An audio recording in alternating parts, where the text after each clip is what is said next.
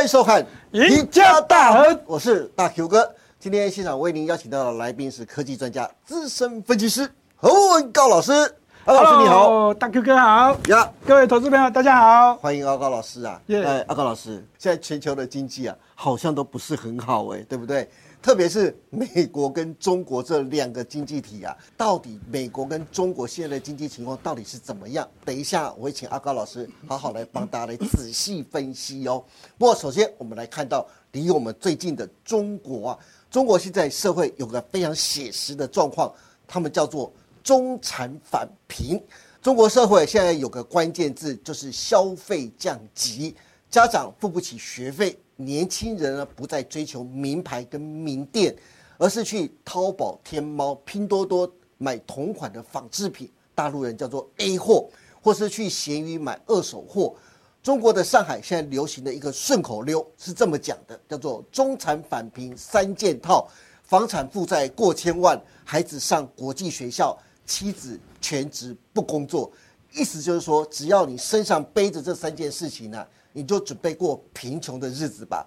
中国如今八零年后、九零年后的年轻人啊，现在都学会了保守、存款，都对未来没有什么样的期待。因此，阿高老师，我就想问了、现在很多的国际媒体都说啊，中国已经步入衰退了。中国经济真的有这么惨吗？阿高老师，你怎么看呢？好，那从这经济数据的角度来看哦，这进出口的数据呢，真的是大幅衰退了。是那对于这中国大陆呢，我在过去呢，我们跟他讲说，数字好像都是公布假的嘛。对，啊，但是我也告诉大家哦，这个进出口的数据跟金融数据啊都是真的哦。对，那个假不了。对，那假不了。对，所以呢，这个进出口这个数据呢，七月份呢，中国大陆出口是衰退了这个百分之十四点五。那二零二零年以来的这个二月份，这是一个最大的这样降幅了。对，哎，这样升的很多哎。好，那那进口呢，也是一个下降了百分之十二点四，那比市场预期呢都衰退了百分之五，哦，那这是一个更糟糕的一个情况。对，那第二个是在在中国大陆这七月份的这 CPI 呢，它是年减了百分之零点三，那这也是从这个二零二一年的这个二月份以来再度陷入了负成长了。好，所以呢，这失业率失业率呢就这样就成为了大家关注的一个重点啊。偏偏中国大陆官方政府要盖牌哦，最后公布的这个青年的失业率是百分之二十一点三，再创新高哎，啊。这很可怕，就五个年轻人当中就有一个人是失业的。对啊，而且是接下来这个数字就是盖牌的、哦，就是毕业典礼之后的数字还没公布。对，九月份毕业之后还没还不知道到底情况是怎么样的。对，所以呢，在这个《华尔街日报》呢就丢出了一个震撼弹，他说宣判，好，中国大陆将会长达四十年呢，啊，这经济繁荣的这个情况会结束，好了，而且会陷入长期的衰退。哦，这个语句很恐怖。对，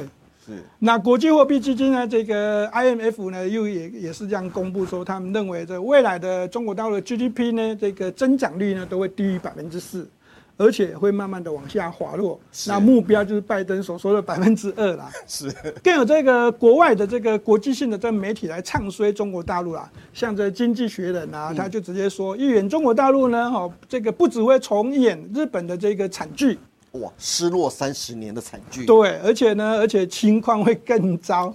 好，那不过是经济学人的话呢，有时候要打折啦哈。对。那但是呢，投资朋友，我们来看一下这个路透社啊，路透社就直接讲哦，那对路透是轻中的哈，是他直接告诉大家说，中国经济进入了增长放缓的百分之三的时代，那未来呢可能会永远富不起来。连亲中的都这么讲。对 啊，诺贝尔的经济学奖的得主呢，克鲁曼呢也跟大家说啊，这个中国大陆的经济呢，目前已经是徘徊在这个两千零八年的这个全球性的金融风暴的边缘了。是，哎，阿高老师，不管是日本的失落三十年，或者是二零零八年的金融危机，这种形容词对中国来说，现在形容中国其实真的都还蛮惨的嘞。那哎，阿高老师，既然刚才提到了所谓中国的目前的经济的衰退的状况啊，大家关心的就是入股，因为其实入股啊多多少少会影响到台股的走势，对不对？对，没有错。根据我们过去的交易经验来看呢，盘中的时候呢，中国大陆的股市如果剧烈的波动，对或者香港股市有剧烈波动，都还是会联动到我们台北股市啦。嗯，没错。那以这个上海综合指数的角度来看呢，这张图是这个周 K 线，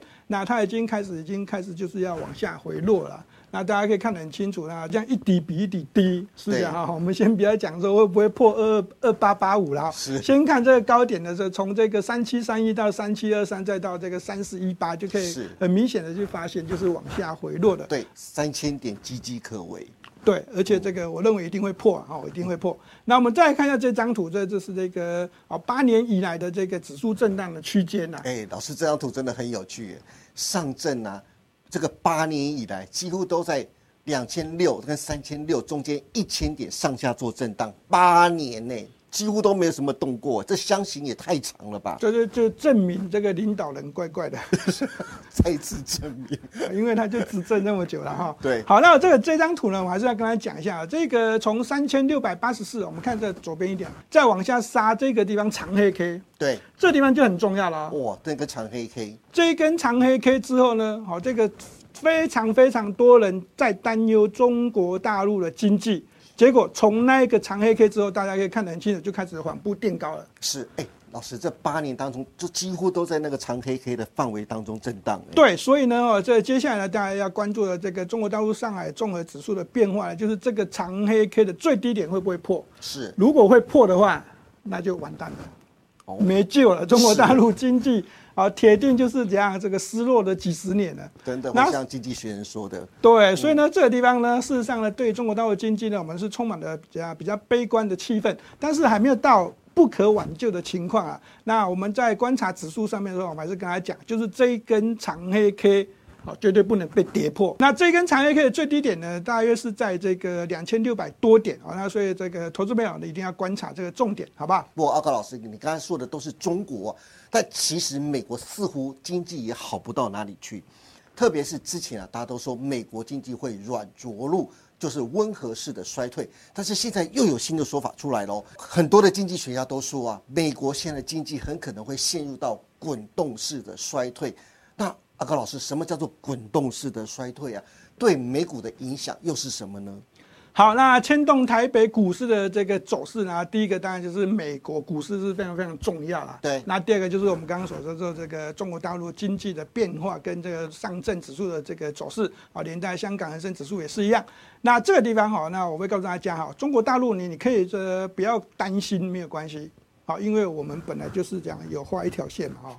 台湾海峡是不是？但是美国这方面就一定要留意了哦。对，好，那根据呢，哈，这个国际性的这个两个重要的这个研究机构啊，好，那这个地方他们直直接双双都认为美国的经济可能会朝向，或者在真正哦，实际上嗯，都已经步入所谓的滚动式的这个衰退。好，那而不是典型的温和衰退。对，那什么是滚动式的这个衰退呢？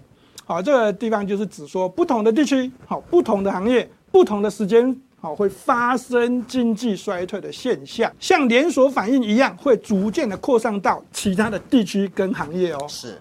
好，那作为这个地方呢，就要担心，就是说会形成全球性的经济衰退。通常，好是由于金融危机、全球供应链的问题，还有政治不稳定等多个因素啊，共同来引起的。那对于这个啊中小企业跟这消费者信心产生的影响更是这个严重。所以呢，哦这个好投资朋友们一定要留意这个变化啊。这个美国的经济呢，是不是哦如同啊这两个重要的这个经济机构所说的这个滚动式衰退一样？是，那对美股的影响又是怎么样子呢？刚才特别提到滚动式的衰退对中小企业影响最大。那美股的中小企业，大家一般都看标普五百指数，对不对？对。那我们从标普五百指数的周线来帮大家分析一下接下来的行情。好，那以这个 K 线图上面的角度呢，制作单位这个只要提供没有这个指标了啊，有这下面是量价的这个关系，我们就直接告诉大家啊，以价格来看，好，这个四三二五这个位置。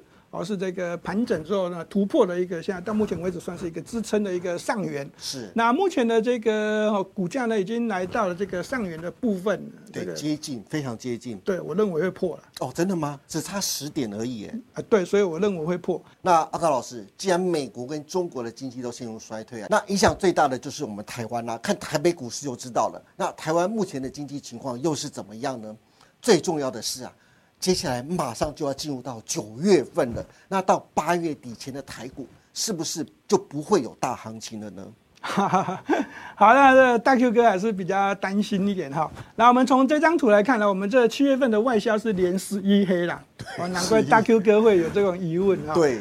好，那这第三季呢，难逃负增长的这个趋势了啦哈，那这没有办法改变啊。那不过呢，我们还是跟大家讲啊，投资朋友在操作交易台北股市的时候呢，通常呢，台湾的本身的经济数据呢，其实不用这么的担忧啦。哦，为什么？因为这个联动系数呢太低了，哦，是会有影响，但是呢，啊，这影响的这个成分和层面也会比较薄弱一点。好，那另外一个，我们来看一下这个台积院呢下修二零二三年全年 GDP 到这个百分之一点六六。对。而这数字呢也是有点悲观，是好。不过呢，我们从这个这张图来看一下，这个研究机构从主计处、台中院、台经院到中经院、新展院跟会议，哦，都有给一些这个预估值的哈。对。那最不准的，大家提 提醒大家就是主计处哦，所以这哦他说创八年新低哦，这个地方就不用太在意。那这个台经院呢，好哦，我们刚刚说的这个会下修到百分之一点六六。对。好，这个数字呢，就要稍微严这个严重审慎的来观看哦。大家可以看一下阿高老师右手边的这张表格啊，你看各家的就是评级机构啊，评出来今年台湾的 GDP 啊，除了主计处之外，没有一个是到二的，所以。保二非常的重要啊。那对这操作交易上面呢，就看一下台北股市的这个走势啊。那最近呢，受到中国大陆呢这个地产的事件影响，在美国市场呢也有一些这个啊银行受到这个信评公司的调降，好，所以呢这个台北股市呢在前一波的这个修正的这个走势呢已经开始就产生。那但是呢在这利空消息，嗯。确实在这个地方好像不会跌哦，我大家可以看得很清楚，这边总共有这个将近八个交易日，就是感觉上杀不下去。是这边我特别要问一下阿高老师啊，本来台北股市啊，在一六五九三这颈线下面已经游荡了八天了，在上礼拜四的时候啊，因为辉达的财报，让台北股市的指数一次就是只用跳空的方式越过了颈线。那接下来这礼拜的行情是不是可以稍微看多一点呢？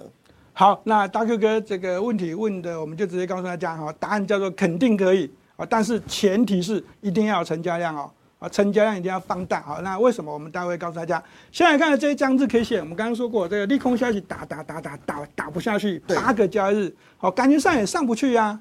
但是因为辉达的这个财报数据跟这个营运展望非常的不错，对，那使得台北股市呢，在这个上个礼拜四呢，就直接跳空往上带，好，那要这一个成交量同步放大，是，那这是一个很重要的一个供给的 K 线，那这个地方代表是台北股市呢，想要往上攻一万七千点的，好，但是我们刚刚说过了，确定可以偏向多方，但是成交量一定要出来。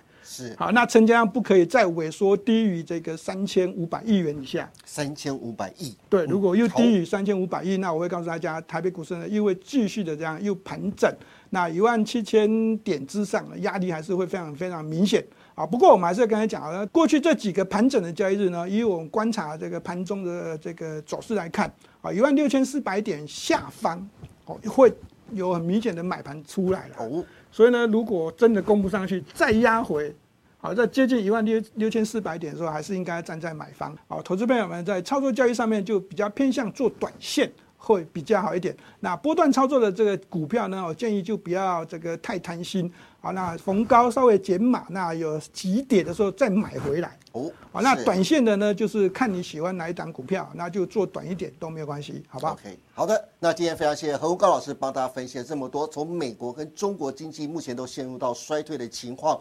分析美股跟陆股的后市，当然美国跟中国经济不好，台股势必会受到影响。接下来到八月底的台股，在经济阴霾的笼罩之下，到底该怎么走？阿高老师也解释的非常清楚，希望对大家的操作都能有所帮助。那今天也谢谢大家收看我们赢家大亨，记得帮我们按赞、订阅、分享以及开启小铃铛哦。您的支持是我们节目成长的最大的动力。更欢迎大家每周一、三、五下午的五点半持续锁定我们赢家大亨跟股市中破三。我们下次再见喽，拜拜，拜拜。